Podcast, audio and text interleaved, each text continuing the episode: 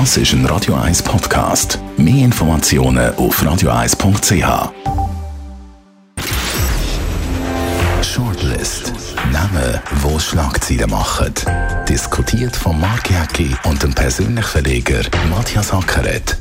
Jetzt auf Radio 1. Willkommen zu der Sendung und das sind Namen, wo wir heute darüber diskutieren. Matthias Hüppi, der Sportmoderator, verlässt SRF nach 38 Jahren und wird Präsident vom FC St. Gallen.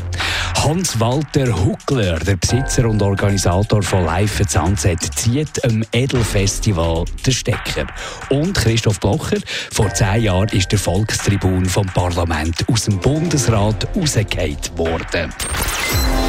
Ja, Matthias Ackert, in dem Moment bist du, glaube neben ihm gestanden, praktisch, kann man sagen, oder? Nicht neben ihm gestanden, aber äh, ich war in seinem Büro. Gewesen. Ja, wir haben zuspitzen. Ja, ja, ja, aber äh, also, ich bin neben ihm gesessen, nachher, etwa 20 Minuten nachher. Eben, eben, kurz da, drauf aber. Genau, und das Interview mit ihm gemacht. Und das ist natürlich schon noch ein bewegender Moment gewesen, oder? Ich habe dann, unten dran beim Eingang vom Bundeshaus, hat es so ein Bild gehabt, wo man Bundesratskarte, wo alle unterschrieben haben, also vordruckt, oder? Und dann habe ich das mitgebracht, kam Christoph Blocher. Und er hat dann oben an sich so ein Kreuzchen gemacht, oder? also Humor hat er, hat ja, Galgenhumor hat er Galgenhumor. Aber was, was, was äh, wir ja nicht wissen, er nicht dabei war, hat er sich verändert ab diesem Tag? Ist, ist ein anderer Christoph Blocher mit einer solchen Niederlage? Und die war äh, ja überraschend, gewesen, trotz allem. Ja, es hat ja niemand richtig damit gerechnet, oder? Es ist ja interessant gewesen, im Vorfeld, ich habe ja mit dem Christoph Blocher, wir haben dort angefangen mit dem Tele Blocher zwei, drei Wochen vorne ein Interview gemacht und er hat dann gesagt, 50-50. Mhm. Es war ja schon ein Thema gewesen, oder?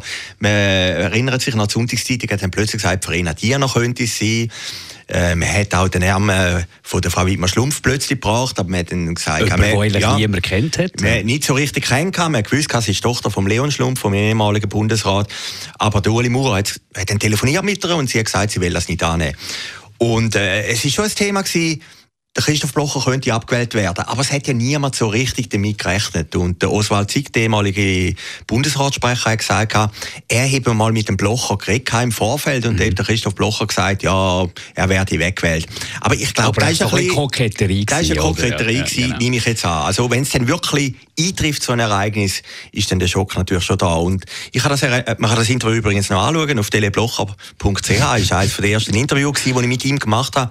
Psychologisch ganz interessant. Am Anfang ist er eigentlich sehr, sehr ruhig. Wir sitzen jetzt das zweite unter dem riesen Holzfällerbild vom Ferdinand Hodler, vom Hodler, genau. ja, dem ja, berühmten Gemälde, wo ja schon beim Moritz Leuenberger im Büro war.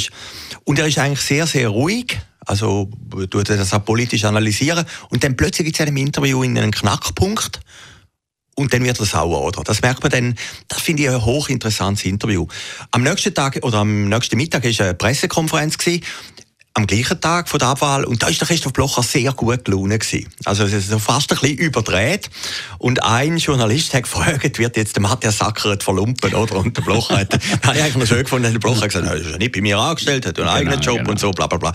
Aber er hat sich natürlich schon ein bisschen verändert, oder? Es ist ja dann zwei, das Jahr 2008 gewesen, da hat dann Christoph Blocher politisch keine Rolle mehr gespielt. Und für mich ist eigentlich, wo jetzt Christoph Blocher wirklich über zehn Jahre sehr intensiv und nah beobachtet, ist eigentlich das Erstaunliche gewesen, dass er eigentlich wie Phoenix wieder aus der Asche gekommen ist und eigentlich heute wieder die Position hat, wenn ich als früher. Man hat gleich das Gefühl, so ein bisschen der Schaden, der dort ist entstanden, der Kollateralschaden an ihm selber, der ist noch nicht ganz, die Wunde ist noch nicht ganz verheilt. Das ist so ein der Eindruck, den man hat. Es, es schwingt immer ein bisschen mit. Man hat jetzt so bei diesem 10-Jahres-Jubiläum gesehen, äh, alles, was darüber berichtet ist worden und, und, und der, der Hass, der immer noch da ist bei der SVP auf die Evelyn Wittmer-Schlumpf, auf die, die den Geheimplan ob man jetzt es gut findet oder nicht, sei dahingestellt, aber es war hervorragend orchestriert. Es ist eigentlich unglaublich, wie der Geheimplan aufgegangen ist, dass das überhaupt möglich ist, dass da nicht äh, vorher etwas durchgedrungen ist. Ja, und das ist natürlich auch eine, eine Auswirkung von der digitalen Revolution. Mit SMS haben sie das gemacht. Das ist natürlich generalstaatmäßig, da hat mir der Linke gar nicht so zutraut. Oder generalstaatmäßig haben sie das durchgeführt. Da muss man natürlich sagen, ist Politik schlussendlich, ja, äh, du sagst, der Hass von der SVP, der ist sicher auch noch da. Auf der anderen Seite ist natürlich der Christoph Blocher immer noch die Figur, die ja, provoziert. Ja, also das erlebe ich auch selber. Er ist ein bisschen zum Märtyrer geworden, natürlich, bis seinen Anhänger ja. dort. Also. Eins finde ich schon noch interessant in der historischen Betrachtung. Wir haben ja noch 25 Jahre EWR. Also, dass der Christoph Blocher mal Bundesrat war, das ist heute fast wie eine Fußnote. Eine grosse Fußnote, aber es ist fast wie eine Fußnote. Also, in Geschichte geht er ein als der vom EWR. Und was auch noch interessant ist, es ist ja niemand da, der eigentlich seine Leistung als Bundesrat gross kritisiert. Logisch gibt es da Vorbehalte und, und Leute, die nicht einverstanden sind, aber, aber grosser Modo sagt man ja, er hat sein Departement hervorragend geführt. Er hat es geführt wie eine Firma. Und es zeigt aber eben auch, dass man äh, Politik nicht machen kann wie ein Unternehmer, äh, äh, Unternehmung führt. Das geht einfach schlussendlich nicht auf. Das geht mir so ein bisschen beim, beim äh, Donald Trump natürlich völlig anders, nicht, nicht, nicht zu vergleichen mit dem Christoph Blocher, aber halt so ein bisschen das, äh, ich führe ein Land oder ich führe eine Partei oder ich führe ein Departement wie eine, wie eine Unternehmung, funktioniert nicht, weil andere Mechanismen spielen. Ja, ich glaube, das hat er auch nicht gemacht. Er hat, glaube ich, pragmatische Politik gemacht. Er Nein, hat, aber, aber ich glaube, sein Departement hat er schon so, hat er, hat er gesagt, hat er so geführt wie eine Firma und er hat, glaube ich, dort auch, Personal reduziert, hat äh, Leerläufe rausgenommen. Ich glaube, er hat das, das Departement nach den Möglichkeiten, die man hat, re relativ effizient gestaltet. So meine Ja, ich habe dort das Buch geschrieben, das Blocher-Prinzip. Und darum habe ich mal einfach mal organisatorisch das anschauen der Blocher hat sehr viele Leute von anderen Parteien. Also beim Blocher haben SP Leute geschafft, haben CVP Leute geschafft. Also der Blocher ist nicht parteipolitisch als Bundesrat vorgegangen, sondern hat einfach geschaut auf Effizienz. Der, der erste Schritt, den der Blocher gemacht hat als Bundesrat, das hat mich wirklich beeindruckt. Jetzt, wenn ich jetzt das sage. Er hat am Freitagmittag einmal geschaut, in seinen verschiedenen Büros hat er angerufen, er selber, und hat mal geschaut, wer am Freitagmittag in dem Bundesbären in diesem Büro Telefon abnimmt. Und das habe ich eigentlich schon noch beeindruckend gefunden. Er hat natürlich festgestellt, es ist niemand mehr rum und so. Ja, aber da, das finde ich ja auch nicht falsch. Nein, das ist ja nicht falsch. Das wird ja auch nicht gross kritisiert. Ja, ja, wohl, natürlich schon ein bisschen. Die sind ja zahl gewesen, auch ein bisschen, dass du halt auch am Freitagmittag als Beamter halt bis um 4 Uhr musst arbeiten. Und, und ich, ich glaube, als Bundesrat ist er, da ist ihm dann natürlich ein bisschen verhängnisvoll, dass er einfach der Blocher ist und eine polarisierende ja, genau. Figur. Aber er hat natürlich versucht, einfach das irgendwie in einem... Aber das wollte ich ja sagen, in der Wirtschaft würde ich sagen, du, der passt jetzt mir nicht, ja. aber er macht einen hervorragenden Job. Ja, ja. Und den behalten wir. Ja. Aber in der Politik, da spielen auch andere Mechanismen. Also spielen andere Mechanismen. Ja, zehn Jahre. Christoph Blocher. Er ist, look, ich würde es immer auf den Punkt bringen. Man hat ja dann auch gesagt, Tele Blocher ist ein Grund für die Abwahl. Kann eine Rolle spielen. Der Guschbe hat ja immer gemeint, es sei ein Satellit im Ja, ist ja möglich. Es ist eine Überraschung, dass er gewählt worden ist. Da hat auch niemand gerechnet, dass der Blocher mal im Bundesrat ist. Und es ist natürlich schlussendlich auch eine Überraschung, dass er weggewählt worden ist. Die Waage hat sich dann gehalten. Der nächste Name, den wir heute besprechen Hans-Walter Hugler. Vielleicht sagt der Name nicht allen etwas. Das ist der Besitzer und Organisator von Live at Sunset, dem Edelfestival. Und diese Woche hat er dem den Stecker gezogen wenigstens mal jetzt für 2018, aber so wie es tönt und wie es aussieht, wird wahrscheinlich das Live at Sunset nie mehr stattfinden. Ich verstehe den Entscheid aufgrund von der Zeit, aber ich, ich finde es extrem schade. Ich habe unglaublich schöne Momente erlebt. Katie Melua dort entdeckt, am Live at Sunset noch im Hof vom Landesmuseum. Schöne Patent Ochsner Konzert. Elton John ist gekommen.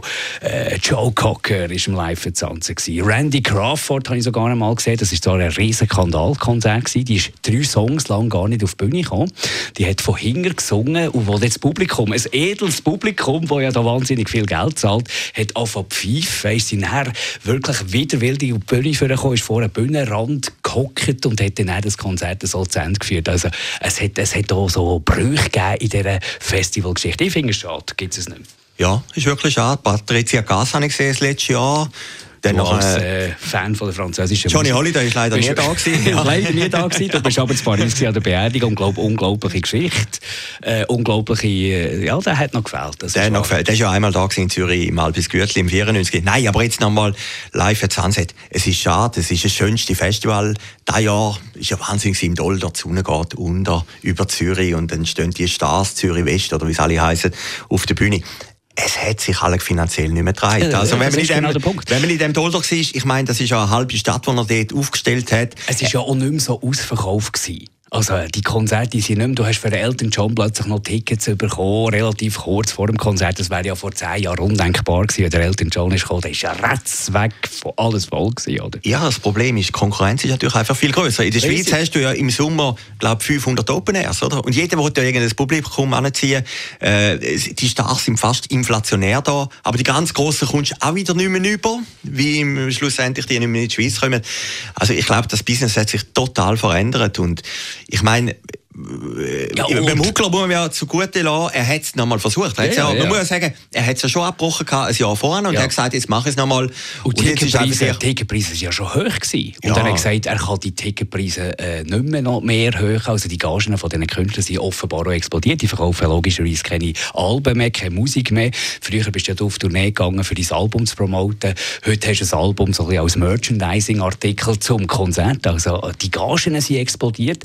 Was ich nicht einverstanden bin, mit allem Respekt vom Hans-Walter Huckler, ist, dass er jetzt nach der Stadt Zürich ruft. Oder ähm, im Radio 1 Interview haben wir ihn gefragt, äh, wäre das eine Idee, dass die Stadt Zürich, die will nicht die Stadt Zürich. Und er findet das natürlich schade, dass dort die Stadt Zürich nicht eingreift. Ich finde, es ist nicht Aufgabe der Stadt. Nein, es ist nicht Aufgabe, aber schlussendlich begreife ich ihn auch. Wenn er sagt, natürlich die Stadt subventioniert das Zürich Filmfestival und x andere Veranstaltungen. Warum das ist eine Diskussion, also, ja. Aus seiner Perspektive begreife ich das. Aber ist klar, äh, die Stadt kann nicht alles übernehmen. Nein, es ist wirklich schade, aber weil die Stadt natürlich könnte gerne einen schönen Preis. Wir haben natürlich über Jahre hinweg das schönste Festival. Haben wir einen schönen Preis in ja, der Stadt? Was ja, haben wir? Irgendwie, irgendwie 1000 Franken. Ah, so, etwas, etwas Open Air Preis von der Stadt Zürich. können Sie doch verleihen. genau. aber, aber es ist wirklich bedauerlich. Ich habe vor zwei Wochen eines der schönsten Konzerte gesehen in meinem Leben. Völlig überraschend. Yellow im Hallenstadion. Kein Hast Mensch, gut gefunden? Sensationell. Kein Mensch hat mit dem gerechnet. Da sitzen zwei vorne, oder? Machen keine Bewegungen und äh, mit eigentlich einem Programm, das nicht geeignet ist als Konzert. Null, aber, aber es sind irgendwie die beiden Söhne von der Stadt, die nach 30 Jahren zurückkommen und ich glaube einmal auftreten sind in der Stadt. das ist, äh, das ist eigentlich ein, ein magischer Moment gewesen und das ist für mich, ich habe gar nicht gehen, bin dann eingeladen und habe gefunden, nein, da gehe ich nicht. Aber ich bin so begeistert von diesen Yellow in dem Hallenstadion. Und es zeigt eben gleich, manchmal ist Live-Musik etwas Schönes, oder? Ist etwas Schönes, aber das Angebot ist zu gross. Du kannst schon tausend Veranstaltungen an einem gewöhnlichen Montagabend in der Stadt Zürich, eine besser als die andere. Es ist zu viel. Sehen wir im ganzen Medienkuchen, es gibt, das Angebot ist zu viel. Es, es gibt vor allem zu viel. Die Leute springen nicht mehr drauf an. Und das ist wahrscheinlich äh, hat das Festival schlussendlich beerdigt. Ja, und dann hat er gesagt, viele von den Stars, die er früher hatten, sind gestorben, oder? Also, es ist natürlich auch ein Generationenumbruch. Da spürt er natürlich auch, dass plötzlich ein neues Publikum kommt, wo, wo ganz andere äh, Modalitäten hat und andere Bedürfnisse und an dem ist er ein bisschen gescheitert. Noch ganz kurz zum Schluss. Matthias Hüppi, die Überraschung von der Woche. Nach irgendwie weit über 30 Jahren, ich glaube 38 Jahre hat er beim SRF geschafft. Genau, 38 Jahre hat er beim SRF geschafft. Die Legende, man kann sich Sport ohne Matthias Hüppi auf dem Schweizer Fernsehen gar nicht vorstellen.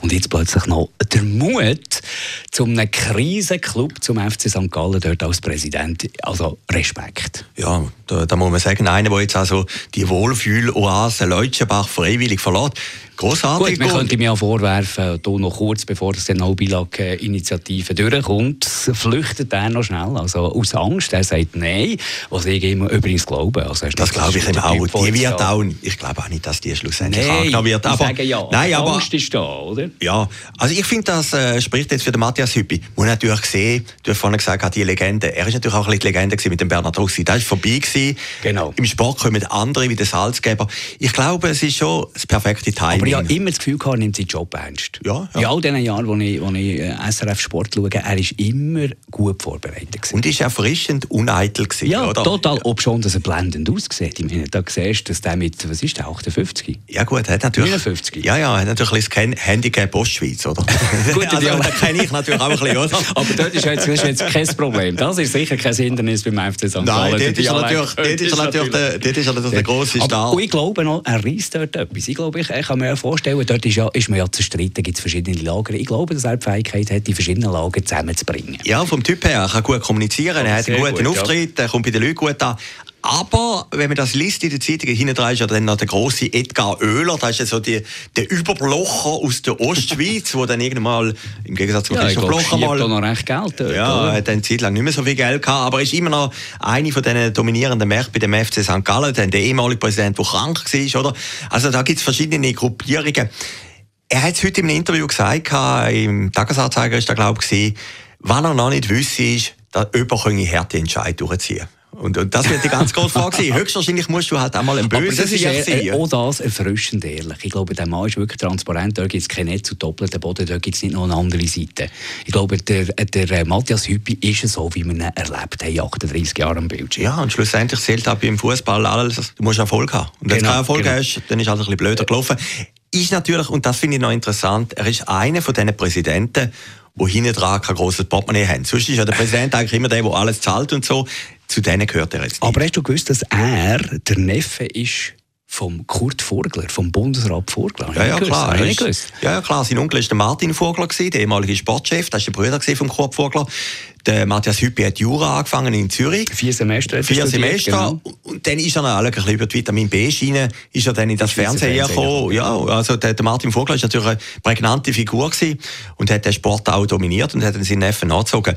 Aber ich glaube, der Entscheid ist richtig. Also, ich habe den Hüppi immer gut gefunden. Wir hoffen, es gelingt beim FC St. Gallen sein neuer Job als Präsident. Aber nicht zu gut, nicht, dass noch GC, FC Zürich und IB da in Bedrängnis kommen vom FC St. Gallen. Danke fürs Zuhören. Das war die Shortlist-Ausgabe von dieser Woche. Wir hören uns hoffentlich wieder nächste Woche oder auch regelmäßig auf Podcast radio1.ch. Shortlist mit dem Mark Jäcki und dem Matthias Ackeret zum Nachlesen und Abonnieren als Podcast auf radioeis.ch.